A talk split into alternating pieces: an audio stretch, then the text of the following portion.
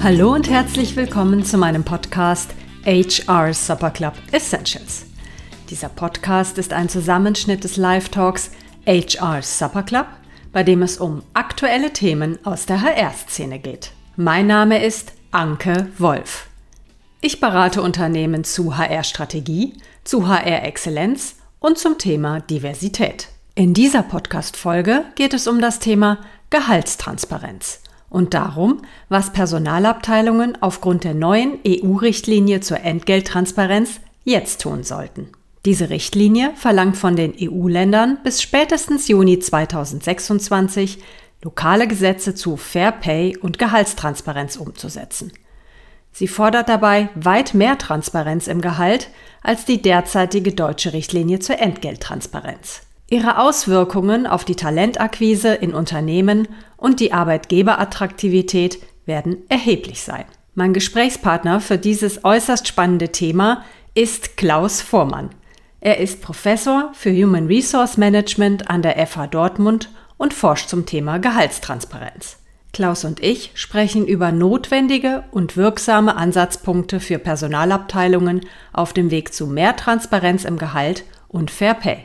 Du erhältst also gleich aus erster Hand viele praktische Tipps für deine Personalarbeit. Und jetzt wünsche ich dir viel Spaß bei dieser Podcast-Folge. Lieber Klaus Vormann, äh, herzlich willkommen zu unserem HR Supper Club. Ich freue mich sehr, dass du heute unser Gast bist. Worum geht es heute? Es geht um die neue EU-Richtlinie zur Gehaltstransparenz und was jetzt zu tun ist.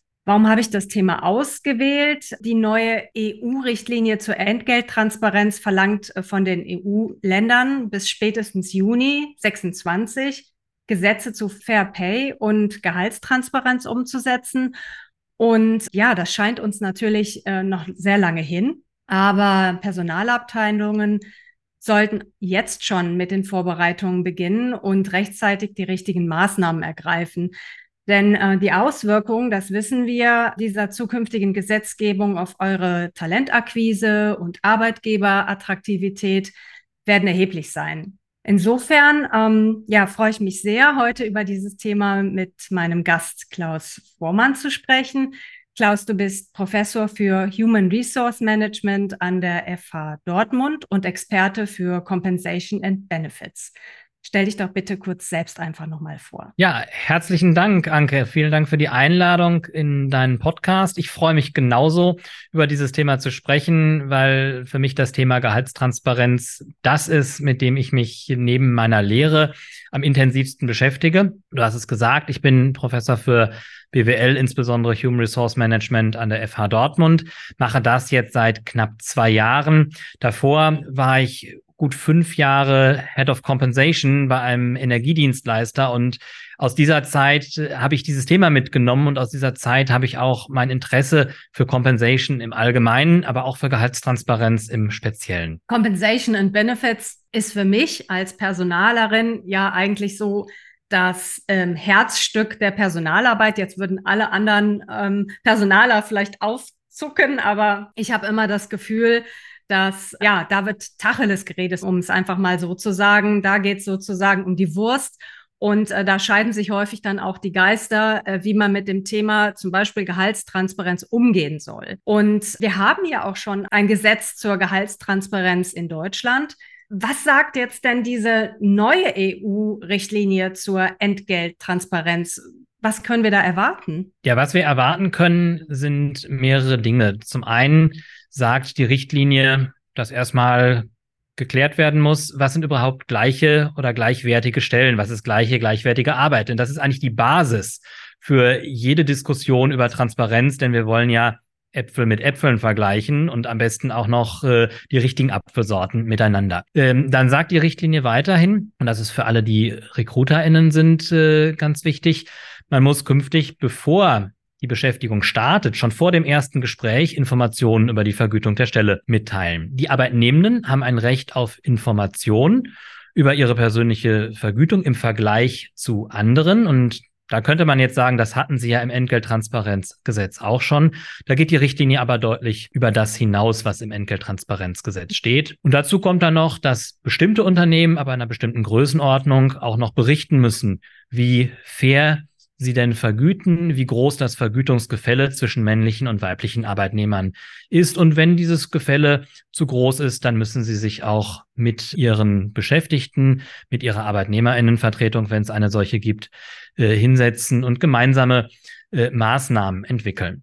Und das sind schon Faktoren, die, glaube ich, wirklich über das hinausgehen, was man bisher erlebt hat. Und äh, ich persönlich hatte in meiner fünfjährigen Tätigkeit äh, als Head of Compensation keine einzige Anfrage nach dem alten Entgelttransparenzgesetz. Und ich glaube, da war ich nicht alleine, sondern das ist vielen so gegangen. Das alte Gesetz hat nicht das gebracht, was man sich vielleicht auch in der Politik davon erhofft hatte. In Deutschland spricht man ja allgemein nicht über äh, Geld und schon gar nicht über dein Gehalt. Also sicherlich nicht im Unternehmen und meines Erachtens auch im Privaten nicht unbedingt. Also das ist ja in anderen Ländern ganz anders. Das heißt, wenn wir jetzt uns die neue Richtlinie anschauen, die ja, ähm, wie du es gerade beschrieben hast, die Grundlage ist für eine neue Gesetzgebung in Deutschland, Meinst du, das wird so einen Ruck geben, dass sich ähm, da vielleicht die Haltung zu Gehalt und wie wir damit umgehen und darüber sprechen, wird sich das ändern? Ich glaube, es ändert sich schon. Also ich kenne einige Befragungen, die sagen, dass jüngere Beschäftigte da deutlich weniger Probleme mit haben, dass die viel, viel offener damit umgehen, im privaten wie im beruflichen Bereich. Und äh, wir wissen, gewisse Altersgruppen scheiden bald aus dem Berufsleben aus, es kommen andere nach und dadurch kann es natürlich auch eine Veränderung der Einstellung geben. Ich möchte gar nicht das Generationenthema so betonen, aber Werte wandeln sich, Einstellung verändert sich und ich glaube auch unsere Einstellung zur Vergütung verändert sich ein Stück weit. Das Ziel dieser Richtlinie ist ja Fair Pay, ähm, also die Gender Pay Gap ähm, zu verringern und im Idealfall zu schließen. Genau, das steht ja auch so im Titel. Ähm, Entgelttransparenz taucht ja im Titel der Richtlinie erst am Ende auf, sondern es geht ja der Richtlinie primär darum, den Grundsatz des gleichen Entgelts für Männer und Frauen bei gleicher oder gleichwertiger Arbeit zu stärken. Und die Transparenz ist ein Mittel oder das zentrale Mittel der Richtlinie, um dahin zu kommen. Laut Statistischem Bundesamt äh, gibt es im Moment eine Pay Gap in Deutschland von sieben Prozent ähm, im Vergleich äh, Frau zu Mann. Also Frauen verdienen sieben Prozent weniger pro Stunde bei vergleichbarem Job. Was äh, kann man denn erwarten von so einer Richtlinie und dann von dem darauf folgenden Gesetz? Es gibt Studien aus anderen europäischen Ländern, die zeigen, dass die äh, eine Gehaltstransparenz mit entsprechender gesetzlichen äh, Regelungen zu einer Reduktion der Gender Pay Gap zwischen zwei bis drei, 3,5 Prozentpunkten äh, erreicht hat. Also zwei Prozent haben wir Dänemark, 3,5 äh, Prozentpunkte haben wir in der Schweiz. Und ich glaube, das ist schon was. Ja, das ist natürlich noch nicht auf Null, aber es ist der Schritt in die richtige Richtung. Spannenderweise in der Schweiz äh, 3,5, in Österreich keine Wirkung. Also auch da gibt es nochmal Unterschiede, wie das in den Ländern reagiert. Aber wie gesagt, die Studien sind da.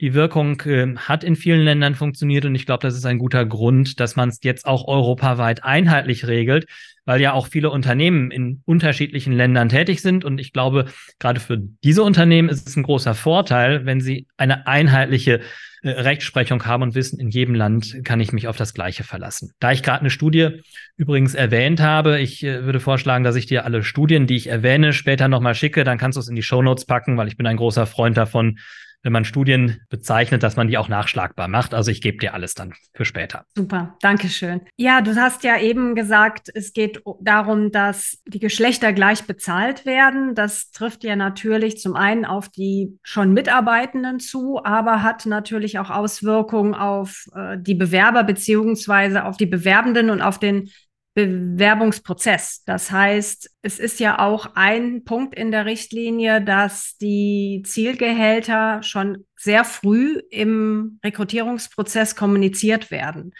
Vielleicht kannst du uns dazu noch was ja. sagen. Also das äh, sagt die Richtlinie ganz klar, ähm, dass vor dem ersten Gespräch kommuniziert werden muss, entweder was ist das Mindestgehalt, das Einstiegsgehalt für diese Position Oder was ist die Gehaltsbandbreite? Da ist die Richtlinie offen, die legt es nicht genau fest. Wir wissen aus Österreich, dass das mit dem Mindestgehalt nicht ganz so gut funktioniert hat, weil da wirklich jetzt einfach nur das absolute Minimum angezeigt wird. Ich glaube, wir haben aber neben der Richtlinie auch noch äh, einen zweiten Effekt und das ist im Moment einfach ein Arbeitnehmerinnenmarkt, äh, der alleine schon dafür sorgt, dass ja auch jetzt schon Unternehmen hingehen und äh, Vergütungsangaben reinschreiben. Und wenn ich mich attraktiv darstellen möchte, dann nenne ich sinnvollerweise nicht die absolute Untergrenze, sondern gebe eine realistische Zielgruppe oder eine realistische Zielbreite. Aber es gibt natürlich auch äh, Unternehmen, die da große Bedenken haben und im Moment, äh, das hat eine Studie, eine sehr kleine Umfrage, die ich im Frühjahr gemacht habe, gezeigt, äh, machen das noch nicht sehr viele Unternehmen. Also es sind noch deutlich unter 20 Prozent der Unternehmen, die diese Gehaltsangaben in die Stellenanzeigen reinschreiben. Damit kommuniziere ich ja auch meinen ähm, Mitbewerbern, also den Unternehmen auf dem äh, Wirtschaftsmarkt, meine Gehaltsstruktur, mehr oder minder.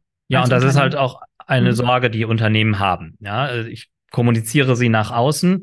Ich kommuniziere sie übrigens auch nach innen. Das ist auch ein, ein wichtiges äh, Thema. Ich würde keinem Unternehmen raten, einfach äh, blauäugig jetzt anzufangen und äh, Gehälter in die Stellenanzeigen zu schreiben. Es gehört erst dazu, sich mal intern damit zu beschäftigen. Aber wie du richtig angesprochen hast, manche Unternehmen haben Sorge, dass das kommuniziert wird, aber ich glaube, es, es führt trotzdem kein Weg daran äh, vorbei. Und ähm, wir merken ja jetzt schon, wenn es die Unternehmen nicht machen, machen es die Stellenbörsen teilweise selbst. Insbesondere Stepstone ist da ja sehr ähm, vorne mit dabei. Und wenn das Unternehmen keine Gehaltsangaben veröffentlicht, dann nehmen die geschätzte Daten. Und dann habe ich doch lieber die tatsächlich passenden Daten in meiner Anzeige als Daten, die äh, eine Stellenbörse selber festlegt, die ich dann aber gar nicht so gut kontrollieren kann. Wenn ich gute Gehälter habe, dann steigere ich dadurch natürlich auch meine Attraktivität. Ähm, was bedeutet das denn für Unternehmen, die hm, ja, aus welchen Gründen auch immer einfach nicht so gut bezahlen wie vielleicht die Konkurrenz oder vielleicht in einer anderen Branche sind, aber ähnliche Profile suchen? Ja, das bedeutet, dass die sich tatsächlich noch mehr strecken müssen. Also für die wird es schwieriger und das, äh, glaube ich, muss man auch so sehen. Zumindest bei den KandidatInnen, denen das Gehalt sehr wichtig ist und äh, die als erstes darauf schauen. Äh, das hat aber gleichzeitig auch den Vorteil, dass ich mir vielleicht die Selektion mancher KandidatInnen erspare, die gehaltsmäßig einfach gar nicht passen und wo man auch weiß, man kommt nicht zusammen. Denn ich möchte ja zwar viele Kandidaten und Kandidatinnen haben, aber ich möchte ja auch die richtigen haben. Und als Unternehmen bringt es mir nicht viel, wenn ich am Ende dann äh, doch auch wieder einige aussortieren muss, weil es einfach nicht passt. Aber ganz klar, äh, wenn ich nicht über das Gehalt punkten kann, muss ich mir sehr, sehr viel mehr Gedanken darüber machen, was denn für mich als Unternehmen spricht und wie es mir dann gelingt, äh, diese Punkte auch in der Anzeige, in der Bewerberinnenkommunikation so herauszustellen, dass sich die äh, Personen trotz der niedrigen Gehaltsangabe dann auch bei mir bewerben, weil ich sie anders überzeugen kann. Und du hast ja eben auch gesagt, dass äh, dadurch natürlich ein internationaler Vergleich auch noch mal eher möglich ist, beziehungsweise alle EU-Länder sind ja angehalten, diese Richtlinie umzusetzen. Auch da kann ich mir vorstellen, dass es für das eine oder andere Unternehmen dann auch noch mal ja eine gewisse Herausforderung gibt, insbesondere weil es ja wenn ich das richtig verstanden habe, um das Jahresendgehalt geht. Das heißt, um alle Gehaltsbestandteile, richtig? Genau, es geht um alle Gehaltsbestandteile, alle Vergütungsbestandteile. Da wird sich sicherlich äh, auch ähm, nochmal ein bisschen rütteln, was man da wirklich reinnimmt. Ich gehe mal davon aus, Grundgehalt, äh, Zulagen, Boni. Gehaltsbestandteile, die ohnehin alle Beschäftigten kriegen, wie eine Fitnessstudio-Mitgliedschaft oder so, das wird man da sicherlich nicht noch mit reinnehmen, äh, weil es da ohnehin für alle gleich ist. Also jetzt ähm, auch in den Vergleichsdaten. Und ja, wir haben Gehaltsgefälle innerhalb der EU. Ja, wir haben auch Gehaltsgefälle innerhalb Deutschlands. Und ja, das muss man eben kommunizieren. Ich glaube, den meisten Leuten ist das auch halbwegs bewusst. Wenn ich mich äh, auf eine Stelle in München bewerbe, dann äh, brauche ich vielleicht auch etwas mehr Geld, weil einfach auch der Wohnungsmarkt äh, da ein anderer ist und die Lebenshaltungskosten deutlich über dem liegen, was man vielleicht äh, hier bei mir im schönen Ruhrgebiet bezahlt. Auf der anderen Seite, wie du sagst, man muss das dann auch kommunizieren, wahrscheinlich. Ne? Nicht unbedingt jeder weiß das oder äh, vielleicht muss man dann eben auch, wie du schon sagst, mit anderen ähm, Aspekten ja. punkten, mit dem schönen Ruhrgebiet oder also mit anderen Dingen, die halt außerhalb des äh, Gehaltes liegen. Ne? Ja, die, die Richtlinie erhöht die Anforderungen an die Kommunikation. Die mhm. Richtlinie wird die Anforderung, oder wenn sie umgesetzt ist, wird die Anforderung an die Kommunikation zu Bewerbenden erhöhen, wird aber auch einen ganz anderen Fokus auf die Kommunikation von Führungskräften an ihre Mitarbeitenden äh, richten. Äh, denn wenn sich die Mitarbeitenden untereinander mehr vergleichen können, kommen vielleicht eben auch die Fragen.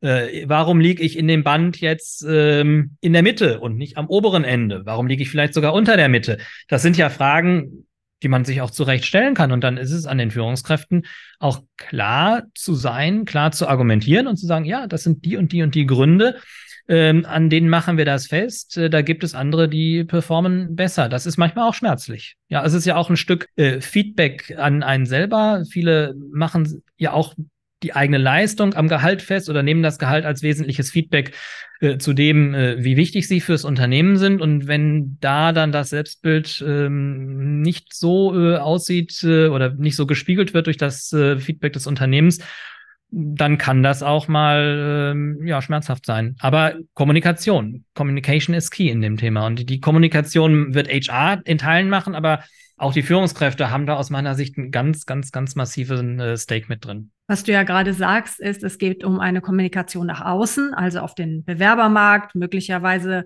indirekt auch an Konkurrenten, aber ein ganz großer Teil Kommunikation geht halt auch nach innen. Ja. Weil, wie du eben gesagt hast, die Transparenz natürlich auch nach innen für die Mitarbeitenden entsteht. Und ein Aspekt ist ja die Führungskompetenz in dem Zusammenhang, dass äh, die Führungsrolle da auch gestärkt wird, dass man, ähm, und da sind wir vielleicht auch schon bei den ersten Maßnahmen, die Unternehmen besser jetzt dann schon auch angehen, die Führungskräfte dort kompetenter zu machen, zu argumentieren, warum eine, ein Mitarbeiter, eine Mitarbeiterin eben dem Gehaltsband dort oder dort liegt. Das wäre sicherlich eine der Maßnahmen, äh, die man äh, angehen müsste. Ja, wäre auf jeden Fall eine Maßnahme. Führungskräfte stärken, Führungskräfte befähigen ist total wichtig. Es ist für mich aber nicht die zentrale Maßnahme. Die zentrale Maßnahme liegt aus meiner Sicht darin und damit sollten möglichst viele Unternehmen jetzt beginnen, erstmal die eigenen Gehaltssysteme zu analysieren geht bitte hin und analysiert eure Vergütungsstrukturen. Und äh, das kann man auch mit Excel machen, wenn man da kein äh, kompliziertes Tool hat. Ähm, und damit kann man schon einiges rausfinden. Die Richtlinie zielt ja spezifisch darauf ab, Männer und Frauen miteinander zu vergleichen. Also ich sollte mir als Unternehmen jetzt mal meine Strukturen angucken und ich sollte mir mal meine Gender Pay Gap ausrechnen. Ich sollte mal gucken, wie viel trägt denn das Geschlecht dazu bei, dass Gehaltsunterschiede existieren? Das kann ich machen, indem ich einfache Mittelwerte vergleiche. Das wäre die einfachste Variante. Es gibt aber auch ganz gute Ansätze für diejenigen, die ein bisschen mehr Lust auf Statistik haben, da Regressionsanalysen äh, zu fahren. Auch dazu gibt es ein gutes Paper, äh, was ich dir nochmal mitgebe, wenn man sich da entsprechend aufstellen möchte. Denn, und das ist für mich absolut klar, Transparenz selber macht nichts. Transparenz ist eine Scheibe, durch die ich entweder durchgucken kann, wenn sie transparent ist, oder durch die ich nicht durchgucken kann. Dann ist es eine Milchglasscheibe. Das, was etwas auswirkt, ist das, was ich hinter der Scheibe sehe oder eben nicht sehe. Und das ist die Fairness. Und die Fairness meines Vergütungssystems, die wird jetzt plötzlich ganz vielen Mitarbeitenden bewusst oder eben die fehlende Fairness. Und da muss man als Unternehmen schauen, dass man gut aufgestellt ist. Dann braucht man sich vor der Transparenz aus meiner Sicht auch nicht groß zu fürchten. Gehen wir mal davon aus, dass das ein oder andere Unternehmen tatsächlich eine Pay Gap hat zwischen Frauen und Männern. Das heißt, wir haben das festgestellt durch eine Analyse. Und was machen wir jetzt damit? Ja, das hat ja zum Teil historische äh, Gründe im Sinne von, der Mitarbeitende ist schon sehr lange im Unternehmen, mhm. ähm, hat möglicherweise über Jahrzehnte Gehaltserhöhungen bekommen, Zulagen bekommen oder was auch immer wie gehen wir jetzt als Unternehmen damit um? Ja, das ist der Grund, warum ich sage, fangt bitte jetzt damit an. Denn äh, bis die Richtlinie im Juni 26 in Kraft tritt und ab dann können ja die Beschäftigten selber erstmal die Auskunft haben. Und bis ich dann über das Vergütungsgefälle berichten muss, was für ähm, Unternehmen äh, mit mehr als 250 Beschäftigten dann ein Jahr äh, später stattfindet, äh, für die kleineren noch später. Bis dahin habe ich ja noch Zeit. Und in den meisten Unternehmen, in denen ich gearbeitet habe, gab es irgendwie einmal im Jahr eine Gehaltsrunde. Das heißt, ich habe jetzt noch so drei, vielleicht auch vier, vielleicht sogar fünf Gehaltsrunden noch vor mir, in denen ich einiges glatt ziehen kann. Wenn ich aber natürlich warte bis Januar, Februar, März 2026, dann habe ich keine Zeit mehr. Dann ist ähm, der Zug eigentlich äh, abgefahren. Aber wenn ich das jetzt mache, kann ich ein strategisches Projekt aufsetzen. Ich kann gucken, wo habe ich meine Problemfelder? Wo ist die Gap groß? Welche Einzelfälle sind das? Welche Gründe gibt es dafür? Ich könnte mir das als Heatmap aufmalen, äh, äh, damit mir die Farben sofort ins Auge stechen. Visualisierung ist da, glaube ich, immer key. Und dann kann ich ein strategisches Projekt draus machen. Dann kann ich gucken, wo ist der Impact groß und die Kosten klein. Da würde ich als erstes draufgehen. Impact groß, Kosten groß als zweites und am Schluss dann äh, die Dinge, die eigentlich keine wirklichen Probleme haben, keinen großen Impact haben, die kann man dann auch nach hinten schieben. Aber wenn ich das jetzt beginne und es gibt schon einige Unternehmen, die damit starten, dann kann ich mich auch gut aufstellen. Das heißt aber unterm Strich wahrscheinlich eine der Maßnahmen wird sein, dass die Mitarbeitenden, die an der oberen Kante des Paybands sind, erstmal keine Gehaltserhöhung bekommen oder eine kleinere Gehaltserhöhung. Ich bin mit so einer Aussage vorsichtig geworden, weil ich mal in einem Interview äh, weiß, zitiert wurde. Und ich habe da selber aus einem Paper äh, zitiert. Und dieses Paper hat tatsächlich äh, festgestellt, dass in anderen europäischen Ländern es eher über ein Einfrieren, ich sage das Wort jetzt doch, ein Einfrieren der zu hohen Gehälter als durch eine überproportionale Anhebung der unteren Gehälter passiert ist. Ja, das kann passieren. Ich glaube, da muss ein Unternehmen aber natürlich auch gucken, im Moment ist die Inflation wieder etwas zurückgegangen, aber sie ist trotzdem noch hoch und dann ist, glaube ich, auch jedem Unternehmen klar, dass das Einfrieren eines Gehaltes ähm, real eine Lohnkürzung ist und das Unternehmen wird sich sicherlich auch schon überlegen, wie beziehungsweise für welche Beschäftigten ich das machen kann. Ja, das, das kann ich auch nicht pauschal beantworten. Ich glaube, das kann niemand pauschal beantworten. Man muss immer gucken, wo muss ich investieren? Welche Beschäftigten sind auch so wichtig, dass ich äh, die jetzt nicht äh, gehaltlich äh, freezen kann? Und auf der Basis muss man dann entscheiden. Deswegen sage ich, Analyse, Analyse, Analyse ist die absolute Grundlage. Und das fängt tatsächlich an, das habe ich am Anfang schon gesagt, erstmal auch zu gucken, habe ich eigentlich alle meine Stellen bewertet?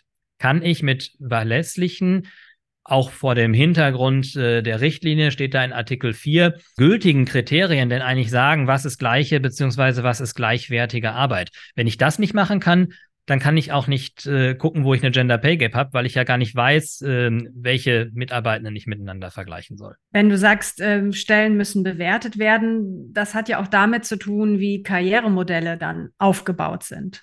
Ja, ähm, die Gehaltstransparenz hat somit ja auch eine Auswirkung auf Karrieremodelle.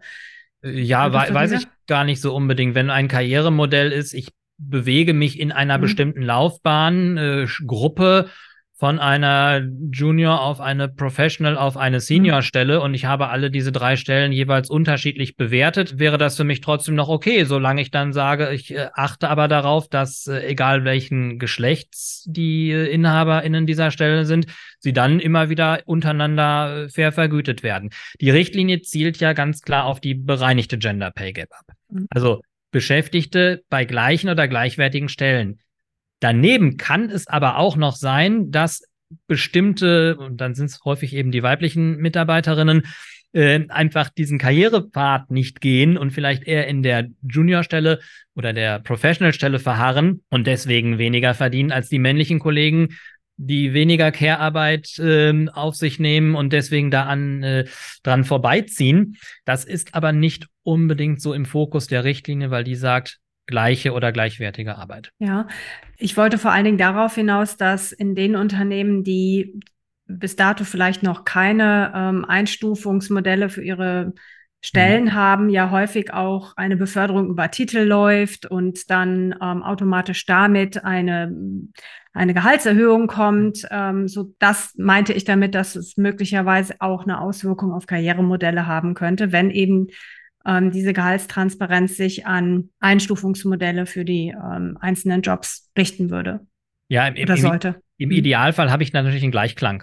Und mhm. ich kann äh, im, im, besten Fall sogar sagen, wenn jemand einen bestimmten äh, Titel nach innen, nach außen trägt, äh, dann entspricht das auch einer bestimmten äh, Wertigkeit der Stelle. Ich weiß, dass das nicht immer einfach ist, dass das nicht immer geht und vielleicht gerade auch äh, kleinere Unternehmen die sich mit sowas noch nicht so viel beschäftigt haben, die eine eher gewachsene Gehaltsstruktur haben, da sicherlich nochmal Aufräumarbeit äh, leisten müssen. Hypothese von mir ist, da wird sich in den nächsten drei Jahren auch noch einiges entwickeln und einige Anbieter werden äh, neu auf den Markt kommen oder sind schon am Markt und werden ihre bestehenden Konzepte auch nochmal so umstrukturieren, dass sie da auch Unternehmen äh, Hilfestellung leisten. Und das sagt die Richtlinie ja auch äh, ganz klar. Auch die Bundesregierung ist aufgefordert, Unternehmen dabei auch zu unterstützen. Und ich weiß auch, äh, dass da gerade auf Seiten des Familienministeriums auch äh, Initiativen laufen. Und dieses Ministerium ist ja federführend für die Umsetzung der Richtlinie und wird da auch an Unterstützung arbeiten und ist auch schon jetzt im Dialog mit Unternehmen um zu schauen, äh, wie Unterstützung aussehen kann und wo der Bedarf liegt. Es ist ja auch so, dass das Unternehmen jetzt die Beweislast trägt, nach der neuen mhm. Richtlinie mhm. sozusagen zu beweisen, dass sie gerecht bezahlen, beziehungsweise dass das Gehalt sich datenbasiert oder auf ähm, gute Gründe basiert ja. aufgebaut hat. Ne? Genau, einer der drei Durchsetzungsmechanismen, die in der Richtlinie drinstehen, diese Umkehr der Beweislast, ähm, dann wird es ja auch Sanktionen geben, wobei man da noch nicht sagen kann, wie die genau aussehen, weil die Richtlinie sich zu den Sanktionen eigentlich nicht äußert, sondern nur sagt, die Mitgliedstaaten sollen diese Sanktionsmechanismen einrichten. Also da müssen wir gucken, was wird dann im äh, Gesetz am Ende drinstehen. Und äh, es soll auch äh, nochmal, ja, ich sag mal, so rechts Beistand äh, gewährt werden, dass auch äh, Institutionen Beschäftigte da besser juristisch vertreten können, wenn sie sich gegen ihre Arbeitgeber wegen diskriminierender Vergütung ähm, äh, ja, zur Wehr setzen möchten. Wir haben jetzt schon darüber gesprochen, was Unternehmen jetzt beginnen sollten. Also das war zum einen die Analyse der Gehaltsdaten und zu schauen, inwieweit derzeit eine Pay Gap zwischen den Geschlechtern äh, vorliegt, die Kompetenz in, bei den Führungskräften aufbauen, damit auch ähm, datenbasiert oder faktenbasiert zumindestens auch ein Gehalt einem Mitarbeitenden gegenüber erklärt werden kann. Äh, wir haben gesagt, dass die äh, Recruiter auf jeden Fall davon berührt sind, weil das Zielgehalt oder die Gehaltsspanne zumindest schon relativ früh im Rekrutierungsprozess kommuniziert werden soll das ist ja eine ganze Menge. Was jetzt abgesehen davon, dass das Unternehmen dann gesetzkonform irgendwann seine Gehälter kommuniziert und ähm, auch strukturiert. Was haben Unternehmen denn sonst noch davon, sich mit Gehaltstransparenz auseinanderzusetzen? Also ich glaube, eine Sache ganz klar, wer sich damit auseinandersetzt, wird seine Strukturen überprüfen. Und eine gute, saubere Struktur schadet, glaube ich, keinem, sondern ich glaube, sie nützt den Unternehmen auch, weil ich äh, mit guten Vergütungsprozessen äh, sicherstellen kann, dass ich auch ja für viele halt den größten Kostenblock, äh, den ich habe, äh, sauber und gut manage. Und das ist eben an klaren Kriterien hängt und nicht am Nasenfaktor. Ich glaube, das ist die eine Sache. Abgesehen davon, und das sollte eigentlich ganz vorne stehen, äh, finde ich es einfach äh, nur ethisch und menschlich äh, richtig und wichtig und äh, einfach ein Unding, Beschäftigte da nicht gut zu, äh, zu vergüten und gleich zu behandeln. Man muss sich als Unternehmen auch mal vor Augen führen, was bedeutet das denn? Wenn ich jetzt glaube, ich habe da jetzt eine Person besonders günstig eingekauft, ähm, dann freue ich mich ein Jahr lang vielleicht, habe einen Schnapper gemacht, äh, in Anführungsstrichen. Der Effekt, wenn diese Person dann aber irgendwann mitkriegt, dass sie eben nicht fair bezahlt wird, äh, dieser Motivationseffekt beziehungsweise Demotivationseffekt, äh, der ist, wie eine Kreditkartenreklame mal gesagt hat, priceless. Also der ist extrem viel größer als äh, die zwei, drei, 5.000 Euro, die ich da vielleicht ein Jahr lang oder zwei Jahre lang gespart habe. Es gibt äh, Studien, die sich mit der Wirkung von Entgelttransparenz beschäftigen. Diese Studien, das habe ich vorhin schon gesagt, schauen im Wesentlichen darauf, wie die Fairness wirkt. Ja, weil die Transparenz eben nur den Blick auf die Fairness äh, eröffnet oder verdeckt. Und diese Studien sagen schon, es gibt eben auch positive, wirklich positive Effekte, wenn ich faire Strukturen habe positive Motivationseffekte, eine geringere Fluktuationsneigung. Ich binde also die Beschäftigten viel stärker an mich und ich höre im Moment eigentlich immer äh, in der derzeitigen Arbeitsmarktsituation, Mitarbeiterbindung ist key. Weil jede Beschäftigten, den ich ans Unternehmen binde, muss ich nicht äh, mit viel Schmerz äh, als Ersatz rekrutieren. Also da gibt es schon eine ganze Menge Gründe, die dafür sprechen, äh, darüber auch durch ein faires System, durch ein nachvollziehbares und transparentes Vergütungssystem meine Beschäftigten gerne im Unternehmen zu behalten. Dazu gehört natürlich auch aus meiner Sicht ganz klar, dass Vergütung immer nur ein Aspekt ist und es gibt noch so unzählig viele mehr Aspekte, die auch noch zur Motivation, zum Engagement beitragen. Dazu gehört auch die Führung. Und ich habe ja vorhin gesagt, die Anforderungen an die Führungskräfte werden steigen. Also vielleicht schaffe ich es auch durch die veränderten Strukturen, meine Führung nochmal wieder ein Stück besser zu machen. Und das trägt dann auch wieder dazu bei, mehr engagiertere, motiviertere Beschäftigte zu haben. Ich gehe davon aus, dass der Großteil oder ein, ein großer Teil der Mitarbeitenden auch implizit annimmt, dass sie schlechter bezahlt werden als vielleicht Kollegen. Also möglicherweise tut das nicht jeder, aber ich glaube, ein großer Teil tut das. Das ist so zu, zumindest meine Erfahrung aus meiner Personalerarbeit. Und da sehe ich ja auch einen Vorteil. Wenn ich dann kommuniziert bekomme, du liegst ganz gut im Band oder auch unser Unternehmen äh, bezahlt gar nicht schlechter als die Konkurrenz. Ja, ähm, da gibt es ja auch Gerüchte auf dem Markt, dass bestimmte äh, Unternehmen ja so schlecht bezahlen und es vielleicht gar nicht tun. Ich denke, da kommt äh, auch eine, ja, schon fast so eine Art äh, Befreiung äh, dadurch zustande, dass man sich vielleicht gar nicht mehr damit beschäftigen muss als Mitarbeitende, weil man ja weiß, ähm, wo man sich befindet. Und ich könnte mir sogar vorstellen, dass dann das Thema Gehalt gar nicht mehr so im täglichen Denken ist, sondern äh, weil man es ja jederzeit nachschauen kann, es vielleicht gar nicht mehr so eine Relevanz äh, im Vergleich mit meinen Kollegen ja. Ja, hat jederzeit nachschauen, würde ich ein bisschen äh, vorsichtig sein. Äh, es mag Unternehmen geben, die die Transparenz so umsetzen werden, dass sie Gehaltslisten im Intranet veröffentlichen. Mhm. Ich glaube aber, das werden nur sehr, sehr wenige. Unternehmen sein und die das machen wollen, die machen das jetzt ohnehin aber schon. Aber man könnte aber ja, wenn ich weiß, wo ich im Gehaltsband liege, dann weiß ich ja zumindestens, dass ich im, im Vergleich mit anderen Kollegen, Kolleginnen, die einen ähnlichen Job haben, eben möglicherweise in der Mitte liege oder ja. drüber. Genau, hm. also darüber kriege ich leichter und schneller Auskunft. Deutlich leichter und deutlich schneller als eben mit dem aktuellen Entgelttransparenzgesetz. Ich möchte ein bisschen Wasser in, in den Wein reingießen. Die Forschung sagt leider, dass das, das heißt leider, die Forschung sagt, dass dieser Motivationseffekt asymmetrisch ist. Sprich, äh, stelle ich fest, dass ich gefühlt ungerecht äh, bezahlt werde, ist der Demotivationseffekt, der negative Effekt relativ stark.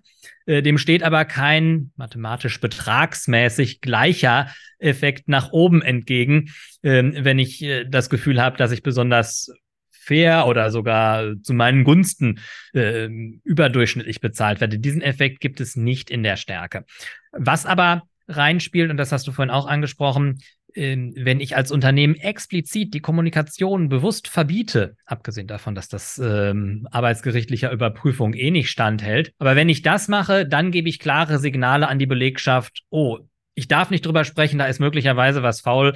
Äh, die Vermutung dass ich ungerecht bezahlt werde, ist dann nochmal deutlich größer. Also die Karten auf den Tisch legen quasi verhindert auch das Gefühl, dass irgendwas nicht passt, ja. sozusagen. Ne? Ja, definitiv. Also entweder äh, weiß ich dann, dass was nicht passt, äh, im besten Fall weiß ich, dass alles passt und ich habe dieses Gefühl nicht mehr. Und ich glaube, das ist auch wieder ein ganz klarer positiver Effekt der neuen Regulierung. Was würdest du denn jetzt zusammengefasst Unternehmen empfehlen? Was sollten sie jetzt beginnen, um möglicherweise auch schon vor Juni 2026 die Vorteile ähm, zu haben, die durch. Gehaltstransparenz mhm. zustande kommen? Bitte erkennt an Unternehmen, dass Compensation ein extrem strategisches Thema ist ähm, wenn die Unternehmen das nicht ohnehin schon gemacht haben. Nutzt die Zeit, die jetzt besteht, denn ein Anpassungsprozess kostet die Zeit. Ihr müsst analysieren, das hatte ich gesagt, absolute Grundlage aus meiner Sicht. Da geht aber auch erstmal, je nachdem, wie das Unternehmen aufgestellt ist, vielleicht ein halbes Jahr oder sogar mehr ins Land. Und kein Unternehmen, die wenigsten Unternehmen werden eine Anpassung auf einen Schlag machen wollen und oder können, gerade in einer wirtschaftlich ohnehin angespannten Situation. Deswegen ist es gut, wenn ich zwei, drei Gehaltsrunden Anpassungszyklen habe, um über diese Zeit äh, dann eventuelle Schiefstände, die ich bei der Analyse festgestellt habe, glatt zu ziehen. Wenn ich das nicht mache, dann geht es möglicherweise vielen Unternehmen so wie 2018 war es, glaube ich, mit der DSGVO. Da haben eben auch sehr viele das Thema auf die lange Bank geschoben, wollten sich nicht damit beschäftigen, haben die Augen verschlossen und sind dann plötzlich in, in große Hektik ausgebrochen. Ich habe die Hypothese, dass es einigen Unternehmen ähnlich gehen wird. Deswegen werde ich nicht müde, dafür zu trommeln, dass die Unternehmen, die schlau sind, sich jetzt schon damit beschäftigen. Analyse, strategisches Projekt, Anpassung über drei Jahre hinweg. Das ist ja ein klarer Ausblick in die nächsten äh, To-Dos für die nächsten Jahre. Und damit würde ich auch sehr gerne in die Fragerunde gehen und die Fragerunde eröffnen. Schon mal ganz herzlichen Dank, äh, lieber Klaus, für unser Gespräch. Und äh, ja, an dieser Stelle an die Zuhörer und Zuhörerinnen. Und wie immer konnten nun die Zuhörer und Zuhörerinnen des HR Supper Clubs live ihre Fragen an unseren Gast stellen. Lieber Klaus Vormann, ganz herzlichen Dank dafür, dass du Gast in diesem HR Supper Club warst. Wir wissen nun, was Personalabteilungen am besten jetzt schon tun sollten, um sich professionell auf mehr Transparenz in den Gehältern und Fair Pay vorzubereiten. Ja, und wenn du, lieber Podcast-Zuhörer, liebe Podcast-Zuhörerin, das nächste Mal live im HR Supper Club dabei sein möchtest, dann schreib mir gerne eine E-Mail an aw.ankewolf.net. Ich freue mich auf dich